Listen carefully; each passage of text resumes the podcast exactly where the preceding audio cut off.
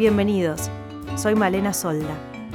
Esto es Fuera de Libreto, un podcast donde converso con colegas y amigos sobre actuación.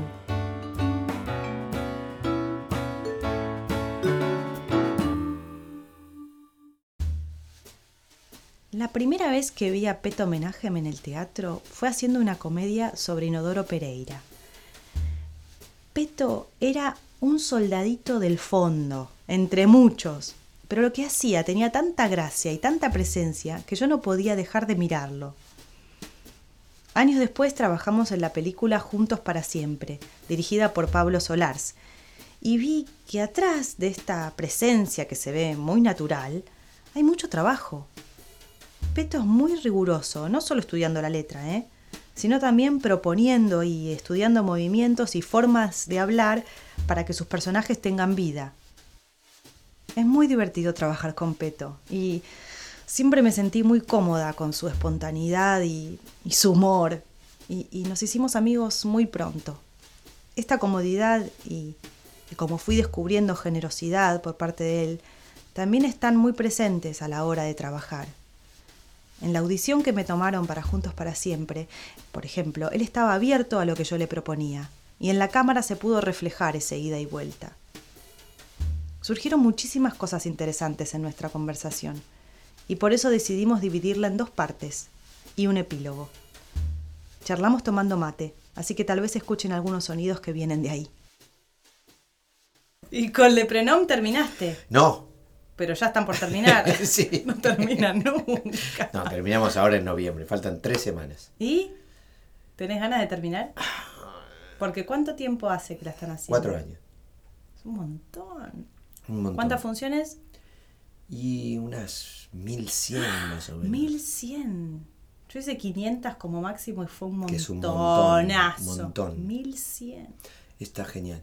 Mira, la verdad es que un poco que tengo ganas de terminar, porque bueno, está bien, es como mucho, ya dan ganas de hacer otra cosa. Un poco tengo ganas de terminar porque termino. O sea, el prenom se termina porque nos vamos a hacer otras cosas puntuales. Cosas del mismo productor, digamos, que nos lleva a hacer otras cosas. Entonces tengo ganas de empezar a ensayar la otra obra. Sí. me da ganas, me gusta, me gusta el equipo, me gusta todo, pero pero me agarras en una época de mucha nostalgia también, me está agarrando la nostalgia de Prenom. Eh, me pasa en el escenario. ¿viste? Muchas veces, lo- eh, toda esta semana me pasó que lo- nos veo, después de mil y pico de funciones te desdoblás mucho. Ya pasaste por muchas cosas, eso es lo interesante. Ya pasaste por el aburrimiento, ya pasaste por la automatización, ya pasaste por esto, por lo otro, por lo otro. A mí me pasó esto, como que das la vuelta y decís, ah, bueno, ahora hagámosla de nuevo bien. Digo, hagámosla en serio. En serio, en serio. Como al principio. Pero con todo el camino recorrido, y eso está buenísimo. Y a la vez, la parte que hay de, automatización, de, de hacerlo tanto, tanto, te puede jugar muy a favor o muy en contra. Viste que a mí me gusta experimentar y boludear con cosas que se me ocurren. Entonces aprovecho para... ¿Y tus compañeros te, te dejan? Ni se enteran, ah, ni se enteran. ah El no te día metes con, con- con el otro, digamos. Experimentás vos con vos, Claro. con tus textos.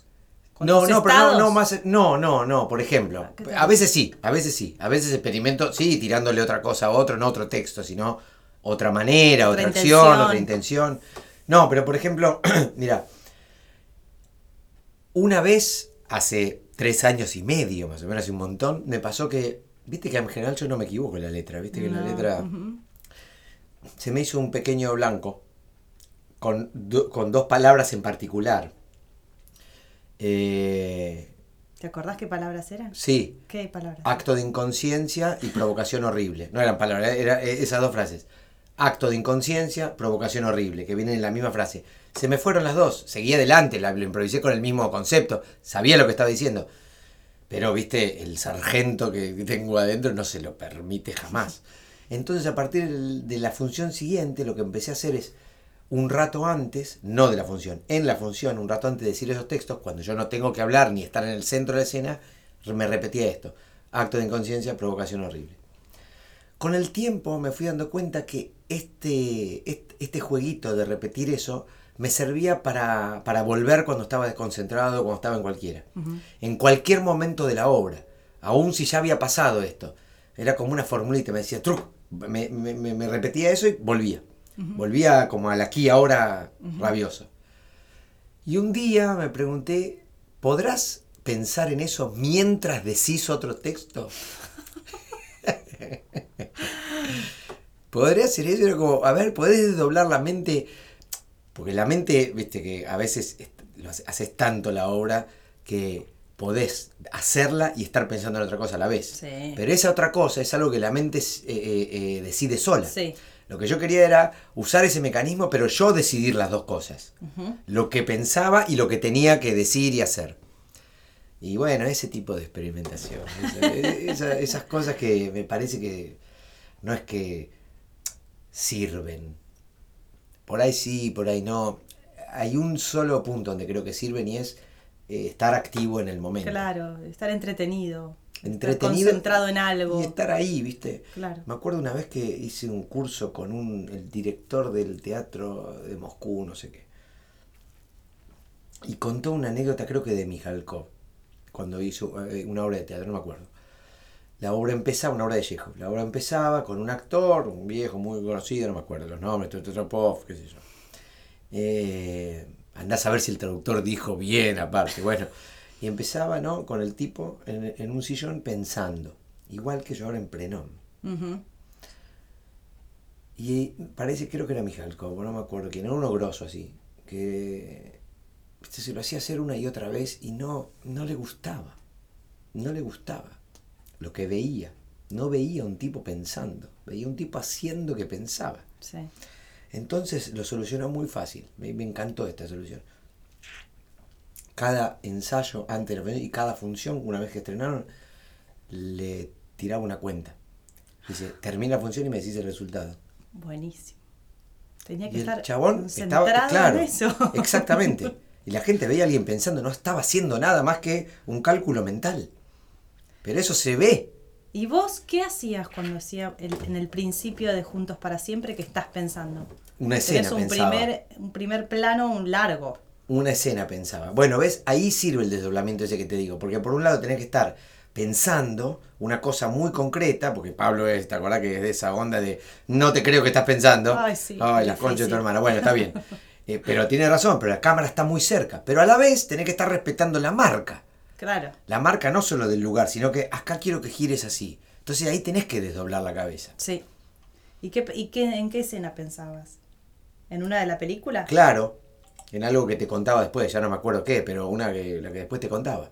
Ah. Cuando, te- cuando sacábamos el sillón, Sí. eh, una cosa La así. historia que Sí, siempre a está veces pensando. pensaba otra cosa. A veces pensaba otra cosa. Otra cosa me refiero a otra escena que inventaba en el que se me ocurría en el momento.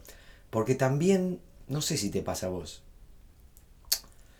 Viste que cuando más, cuanto más actúas, más te das cuenta que no hay una manera.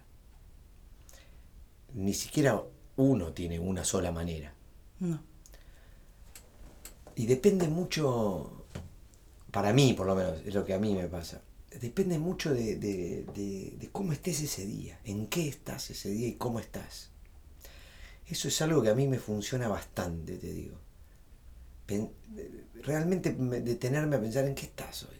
Hacer un registro de vos. Sí, Si sí, sí, estás sí. disperso, si estás concentrado, si tienes poca energía. Si Sí, tenés- en qué estoy pensando, qué me obsesiona, qué cosas me, viste, en qué estado estoy antes de salir, para usarlo. Sí. Entonces cuando hacíamos esa escena, que la hicimos dos días, no uno, entonces un día pensé eso, y más los ensayos, otro día estaba en otra cosa. Claro. Se agota Entonces, ese recurso. claro. Exacto. Entonces, y por ahí estaba, viste, enojado porque había que hacerla de nuevo. Yo, bueno, bueno, usalo, es usalo. Claro. Pues si no. Igual son, son trampitas, ¿no? Que uno se hace con la ilusión de que sirvan. Hay una sola cosa, más o menos, que más o menos está probado que sirve, y el resto son ¿Qué? como ti- ¿Qué es esa sola cosa? decir la letra. ¿Cómo decir la letra? En principio, decir la letra lo mejor que puedas. Lo mejor que puedas incluye todo, eh, todo lo que, lo que analizaste el texto, todo lo que ensayaste, si es una peli o si es una obra mucho más. Toda la experiencia que tuviste hasta ahora, si es en el caso de la tele que tiene que estar más así. Lo mejor que puedas, pero la verdad Es que se trata de ir y hacer lo que dice el autor. No más que eso. No más que eso. No menos que eso también. Claro. Eh, pero tampoco te diría que esa es la posta. Esa es, es lo que yo aprendí y con el tiempo es lo que yo elijo. Me parece lo mejor. ¿Viste? Como que el trabajo del actor es ser como la geisha del autor. Es eso. y, y tal vez está, no sé por qué, no sé si pensás lo mismo. Por ahí, ¿no sentís que a veces está como, ¿cómo es la palabra? Como subestimado el rol de intérprete. Como si intérprete fuera algo menos que artista, ponele. Y la verdad es que es, es, eh, es todo un oficio ser intérprete. ¿Viste? Está buenísimo. Sí. No es que por ser un creador sos más o menos que, mirá, bueno, no sé, es como compararte, te voy a decir un, ejemplo muy, muy este, burdo, como para eh, graficar. Ricky Maravilla hace sus propios temas y eh, Frank Sinatra es un intérprete. Yo cuando era chica me peleaba con un compañero del colegio que estudiaba música, porque a mí me gustaba Barbara Streisand y él decía que era malísima. Entonces nos discutíamos. Y uno de los argumentos que tenía él para decir que era mala es porque no escribía sus propios temas. Y un día, después de discutir años, se me prendió la lamparita y me di vuelta y le dije, Diego, ¿te gusta Mercedes Sosa? Sí. Bueno, Mercedes Sosa es intérprete. Claro. Yo era como tu compañero, ¿sabes? Yo pensaba eso. Eh, y lo, eh, la que me cambió el, el pensamiento pero con respecto a la música, después fue un efecto dominó. Todo fue Sandra Mianovich. Cuando hicimos Costumbres Argentinas, hecho era como su pareja, eh, el, poco tiempo que estuve, digamos. Y, ella me hablaba mucho de eso. Y a mí me, cambió todo. Es verdad, intérprete. Viste, empezás a acordarte de muchas cosas. De, no sé, de Charlie diciendo, el músico que no toca temas de otro es un tarado. es la única manera de aprender. Bueno, entonces eso. Para mí es eh, interpretar, sí, exacto. Eh, interpretar lo que dice el autor. Eso es, un, montón. Incluso eso eh, en textos que están menos trabajados, como por ejemplo puede ser una telenovela donde el autor no tiene tiempo de escribir, revisar, profundizar, sino que tiene que entregar a lo mejor cinco capítulos en un día y bueno, y manda algo y qué sé yo. Yo creo que con esa actitud que vos decís, uno puede descubrir un montón de cosas que el autor puso y que a lo mejor ni se dio cuenta, pero que están sugeridas. Si vos las lees y de verdad eh, jugás a ver desde ese lugar, de ver qué quiso decir, qué está tratando de insinuar, eh, se puede enriquecer mucho más y que eso sea un un trampolín para tu expresión. No, que, no quedarse en la queja de, ah, este texto está mal escrito. no, no, para nada. El otro día justamente, perdón, tuve este, una discusión, la única vez que me puse a discutir por Facebook, la única vez, con un autor al que conozco bastante, aparte de amigos. Y en un momento corté y dije, vaya, no es para mí Facebook, no, no es para mí. Pero bueno, es una. Lo que pasa es que también un autor y un actor discutiendo es como el festival del ego, ¿viste? si hay una profesión que es un poco más ególatra que el actor, es el autor. Son como. Oh.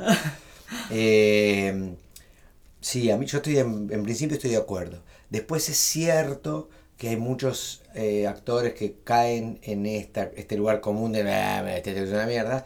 Como también es cierto que esto me ha pasado muchas veces, te ha pasado muchas veces, me, hace poco pasó, que al quinto mes de tira tenés ganas de ir y decirle al autor, chabón, no pongas más, asoma por la ventana porque no hay ventana en el decorado.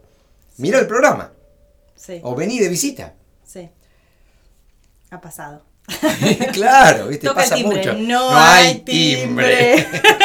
Estar en el medio del desierto y no hay timbre. sí. Mm. Y también es lindo, va, no sé, ahora me pasa eso, estar como muy amigado con eso, de ponerse al servicio, de, me parece que es lo más lindo de la, de la actuación, ponerse al servicio de otro, sí. del autor y de tu compañero. Es muy difícil hacer eso de verdad. Es muy difícil. Es muy difícil. Y... Es lo que a mí más me gusta, pero no significa que sea la única manera de actuar. No, no. Hay no. otros que lo hacen exactamente al revés, ponen todo y, y- y es genial lo que hacen. Sí. Bueno, a mí no me funciona. A mí eh, me pasa que mm, Está buenísimo el mate. eh, ponerme, me parece que es lo más interesante. Primero que es un alivio. Claro. El laburo lo hizo el otro, lo hizo el autor y yo soy un intérprete. Mi trabajo es tratar de, de encontrar los lugares en que me resuena todo esto que él está diciendo y todo ese trabajo previo que vos dijiste de- de- del texto, de los ensayos, ta, Sí. ta, ta, ta. para mí eso está buenísimo. También me, eh, me parece que es como actriz en el escenario o en un set me resulta alucinante trabajar con un actor que verdaderamente escucha lo que yo le estoy diciendo y lo que yo estoy haciendo y que responde a lo que yo hago. Claro. Y es muy frustrante, por lo menos al principio, después me acomodo, pero es un poco desilusionante encontrarme con grandes actores que no les importa nada lo que vos vas a proponer. Sí. Son ellos y van para adelante con su propuesta Sí. que a veces es buenísima, pero no te escuchan. No. Es lo mismo que estar. Entonces, la falta de comunicación, que básicamente es uno de los motivos por los cuales uno hace teatro, porque si no estaría solo pintando, Sí. eh, se pierde. Y eso me da un poco de. Pero más Después que me juego con otras cosas. Bueno, me las arreglo sola, pero. Claro, que al final. es más aburrido Y sí, también. es menos rico. Es menos Sí, rico, es menos tridimensional. Sí, igual, claro, la falta de comunicación o, o la falta, si querés, de, de reciprocidad. Porque, viste, vos en un momento te acomodás y decís, bueno, Claro. va, te le doy todas dale, sí. y que meta los goles, dale. Dale, sí. Listo. A mí también me gusta jugar de eso. Sí. ¿no? De hecho, te diría que también está bueno, viste, cuando uno va madurando y decís, y, y- y darse, voy a hacer una analogía del fútbol, no soy original con esto, pero viste, Eh, cuando empezás a darte cuenta en qué lugar de la cancha jugás mejor. ¿Viste? Al principio uno siempre quiere, como los chicos siempre quieren ser goleador en general, Mm. ¿no? Alguno quiere ser arquero. Pero después te das cuenta en dónde jugás mejor. Y eso está bueno. Y no siempre, uno va cambiando. Así Sí. como todas las funciones cambian, no es porque cambie las funciones, porque cambia todo. Y uno también. Yo también, vos también vas cambiando y lo que hacías bien antes ahora no lo haces más. Por ejemplo, antes a mí me salía bastante bien una cosa que ahora no me sale. ¿Qué? Pero tiene que ver con esto, me acuerdo porque tiene que ver con esto que estábamos hablando. A mí antes me salía bastante bien completar lo que faltaba en el personaje. Sobre, en tele pasa mucho. Ajá. Vos tirame un, vos tirame un hueso que yo le, hago- le pongo la carne, los pelos, todo. No me sale más. ¿No? No. No me sale más. Por ahí porque se me fue el interés de eso. O por ahí porque me volví una persona más pobre. Con menos ocio, si querés, entonces como más pobre. Pero, o porque cambié mi interés. No, dame, dame, dame jugo, dame algo jugoso. Que yo le voy a sacar más jugo, lo voy a intentar. Pero, viste, si un personaje es, es tan un dibujo, eso me pasa. Antes me dabas un, un dibujito y yo te hacía, o intentaba hacer un cuadro. Ahora no puedo. Me das un dibujito, voy a hacer un dibujito. Sí. No puedo, ¿viste? ¿Por qué? Si, si- si me sale mejor lo otro. Hay otras, hay otros, si querés hacer eso, hay otros actores que les sale mejor que a mí. Hay otros que les sale mejor que a mí, tenés que llamar a ese. ¿Pero ¿Vos sentís que te subestiman un poco a No, bailarte no. el dibujito? No, ¿O al es- revés, es- me sobreestiman. Ah, no, él lo va a resolver. Exacto. Escribile cualquier cosa que él después va a hacer algo buenísimo. Exacto. Y antes, antes podía hacerlo, antes me interesaba hacerlo, ya no me interesa más. Perdí el interés. Y cuando perdés el interés, perdés un poco la capacidad. Sí. A mí me pasaba al revés. Eh, antes era dame algo jugoso que yo le saco brillo y ta ta ta Claro. ta, ta ta y cuando me tocaba algo que no estaba muy bien definido que bla, ay, era un tedio me aburría me frustraba ta. y ahora no ahora es Yo no, lo me importa qué yo lo resuelvo Claro. y lo resuelvo con ganas y Sí, con sí, sí. alegría Y, y- y no espero llevarme el mérito de nada, eh, es lo que tengo que hacer, eh, eh, es lo que me sale, Sí, sí, sí. bla, bla, Te bla. envidio. Son momentos. Yo Son tuve momentos, mucho tiempo claro. sin estar en la tele. Claro. Y me sirvió para eso, para nutrirme. Tiene que ver con el ocio, como vos decías Sí, antes. claro que sí. Tener momentos de, para una persona creativa, tener momentos de ocio es fundamental. Bueno, para mí dijiste la palabra clave. que es nutrirse. Ese es el trabajo del actor. Uno es ir y decir y hacer lo que dice el autor. Lo mejor que puedas. Lo mejor que puedas tiene que ver con todo lo que te nutrís. Claro. Por eso está, es tan importante. Ahí me acuerdo de las clases de Alessio y de yo, que donde él todo el tiempo hablaba de que es muy importante que lean. Que lean mucho, lean, vayan a los museos, vean cuadros, vean películas, nutranse. Porque de eso, de ahí va a salir todo lo otro. Es muy importante. Eh, algunos profesores eh, lo llaman poética. La poética de- del, Del actor. actor. Cada poética tiene que ver con eso, con lo que se nutrió en otros campos también. ¿Y vos hacías eso? ¿Ibas a los museos? ¿Le hacías caso a eso en ese momento? Mucho. o- Lo sigo haciendo. Mucho. No, esa es mi. Pero lo que pasa es que esas son. Digamos, nunca podría decir que es una técnica o que es importante. A mí me sirve, es importante para mí. Claro, claro. Es importante también porque. mm, Yo creo que un poco se trata de. Pero todo ponerlo en minúscula, porque no quiero que se. un poco se trata como de engañar, de- de engañar la cabeza. ¿En qué sentido? Y en el sentido de que cuanto más vas trabajando, más vas haciendo una huella. Y para cada trabajo esa huella no te sirve. Es decir, te va a servir, pero no tenés que, no tenés que partir de la huella. Porque si no, no hay ¿Cómo? sorpresa. No entendí. Me perdí. Vos vas haciendo un camino, vos vas recorriendo un camino, ¿no? Sí. Vale, como actriz vas recorriendo un camino. En ese camino vas haciendo huella. ¿no? Sí. Un surco. Sí. Para mí, frente a cada trabajo, lo que tenés que hacer es inventarte trampas para engañar la cabeza, para no empezar desde ese surco. Claro. Vas a terminar siendo vos porque estás condenado a ser vos. Viste, nacemos con dos condenas, morir y ser vos.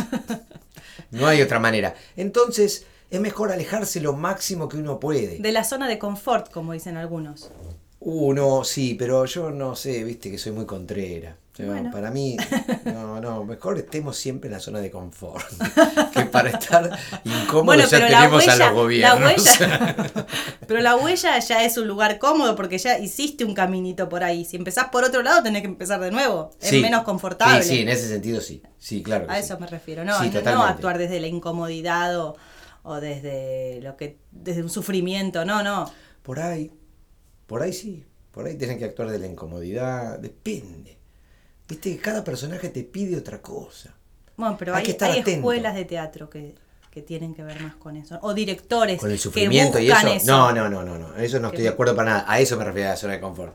Para mí tiene que ser siempre un placer. Siempre tiene que ser un placer. No estoy para nada de acuerdo, lo cual no significa que no, que, que esté bien o mal. Yo no estoy de acuerdo con que eh, la actuación en este caso sea un sufrimiento o un padecimiento. No. Y con respecto a eso, ¿cómo te llevas con las, con las audiciones, los castings? Mal.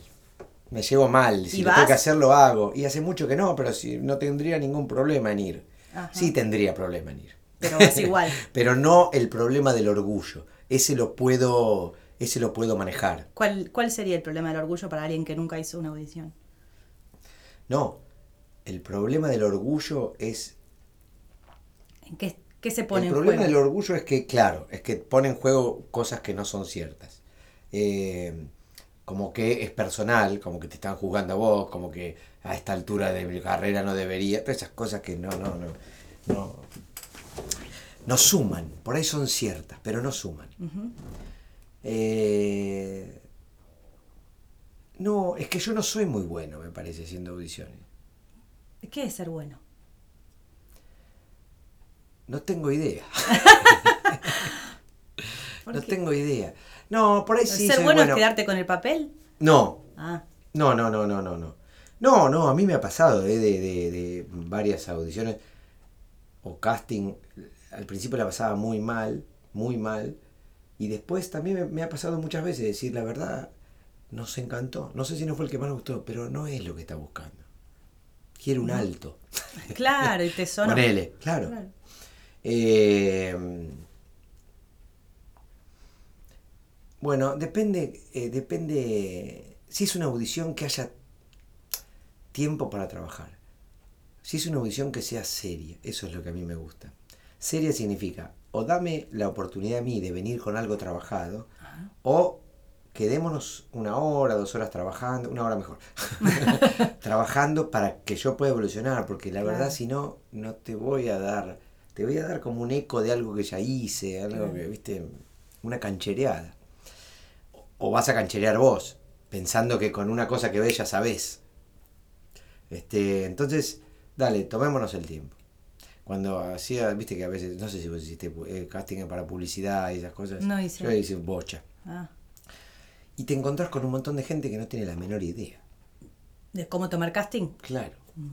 Incluso por ahí tienen idea cómo tomar casting algunos. Por ejemplo,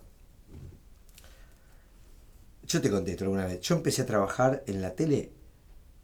¿Viste? La, la típica. Fui a acompañar a un amigo. te juro. Fui a acompañar a, a Néstor Sánchez. Sí. ¿Viste? Fui, a, fui a, a- a visitarlo a la casa. En esa época éramos muy amigos de yo. Probablemente fumamos. Y me dice, no me íbamos a ir a otro lado, y me dice, no me acompañás primero que tengo que ir a hacer acá la vuelta, un casting para tal programa. Diga, dale, vamos. El que tomaba el casting lo conocíamos de una obra que habíamos hecho, que era el stage de la obra. Y entonces Adrián me dice, ay boludo, hay un papelito, no sé si no, no te ofendas, pero es un bolito, un bolito de una, una sola escena. Dale, yo estoy acá, lo hago. Y lo hice, hice un personajito que yo hacía en una obra de teatro, uno que era medio así, que yo lo hice así. Y Adrián me dijo, está buenísimo, ahora puedes hacerlo uno más neutro, más normal. Sí, dale, lo hago no-. Cuando vuelvo a mi casa, hay un en el contestador que sí, que había quedado, y qué sé yo, y Adrián me llama, el que toma el casting, y dice, pero escúchame, haz el segundo, ¿eh? haz el normal. Ok, fui a grabar, por supuesto que hice el que a mí me parecía.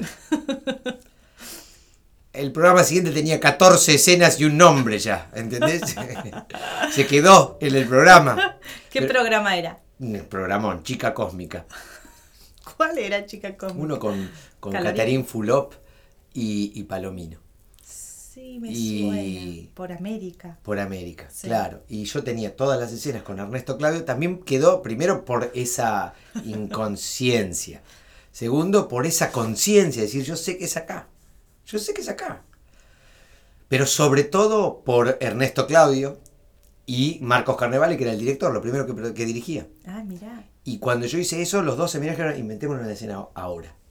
Entonces fue muy generoso del lado de Ay, ellos. qué. ¿entendés? Inventaron, me pusieron una escena donde no estaba. Eso fue muy generoso. Eh, entonces pasa eso con los castings también. No sé cómo decirlo, pero tiene que ver con la perseverancia. Vos sabés que algo, si vos estás convencido de que algo es de una manera, sin ser necio, seguí para adelante. Porque viste que es como el único, lo único más o menos parecido a, a un secreto para que te vaya más o menos bien, es ser perseverante. Sí. No hay otra. Perseverar. En algún momento te va a tocar un poco de suerte. Claro. En algún momento. A mí también me parece que a, a- a perseverar en los castings, eh, también, como en la vida, a ser genuino. Claro. A no ir al casting diciendo yo creo que al director le va a gustar tal cosa o le puede gustar tal otra, sino al contrario, decir, bueno, no sé qué busca, no sé qué quiere, para mí es por acá. Yo puedo hacer esto. Y si le gusta, bárbaro, Sí. y si no le gusta, bueno, esto es lo que yo puedo hacer. Pero, Totalmente. porque si pones todo en el otro, en ojalá le guste, ojalá me acepte, ojalá me apruebe, es muy angustiante y no te va bien en general, porque esa energía además se percibe. sí, pero y es muy, difícil si frustrante. necesitas el trabajo también. Es muy difícil. Por eso hay que buscar trabajo mientras tenés trabajo. Claro. Una vez me dieron ese consejo. Totalmente. Antes de que termine tu trabajo, empezás a buscar, Sí. mandar cartas, mandar mails, eh, pedir Sí. audicionar, porque tenés esa seguridad de que no depende, ya no te estás, no tenés que pagar el alquiler con este laburo que te puede salir o no. Sí, pero eso en el caso nuestro, por ejemplo, que vamos más o menos ya en la ola, ponele. Sí. Pero cuando empezás es muy frustrante. Cuando no sabes cómo entrar. Es que yo creo que hay que tener un plan B. Y el plan B siempre pasa por no depender del todo del otro. O sea, voy a un casting para ver Puede si ser, quedo sí, en esta sí. película que me van a pagar y entonces resuelvo tres meses de alquiler. Bueno, eso tiene una carga muy grande.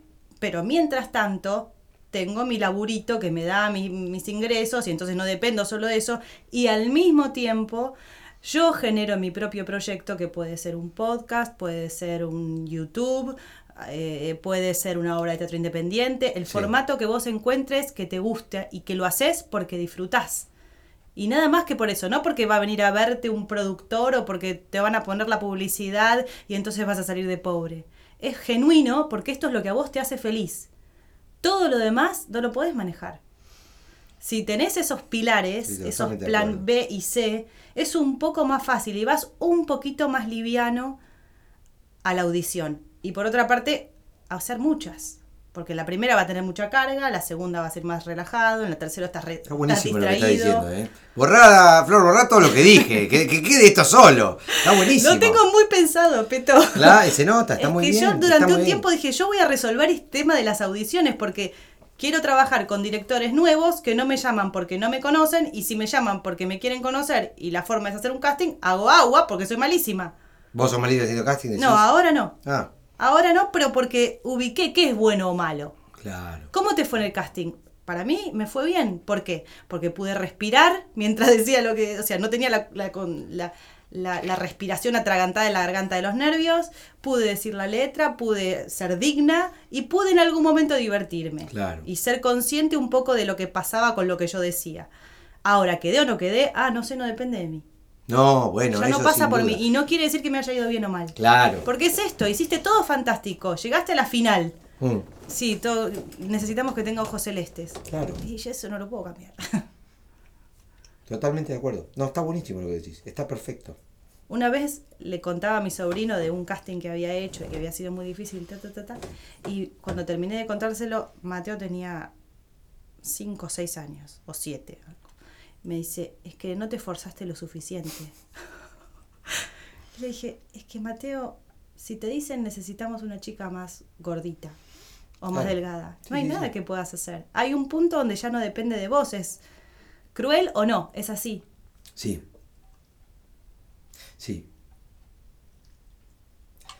Eh, espera que estaba pensando en una cosa. Ah, sí, con el forzarse, sí. Espera, pensá mientras yo pongo esto de- pongo agua y no nos botan. Bueno, yo un poco, este, yo sé que vas a polemizar con esto, pero yo hay una parte de mi cabeza que se pelea con el, con el concepto de esfuerzo. Esfuerzo. Sí, yo creo que mejor no esforzarse ¿En qué?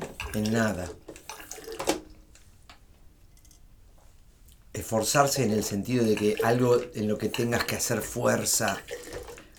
Nada todo- que, nada que, implique tensión es bueno. Claro, que todo salga fácil. Por ejemplo, no estoy muy convencido, ni en, ni en Pedro que voy a decir, estoy improvisando.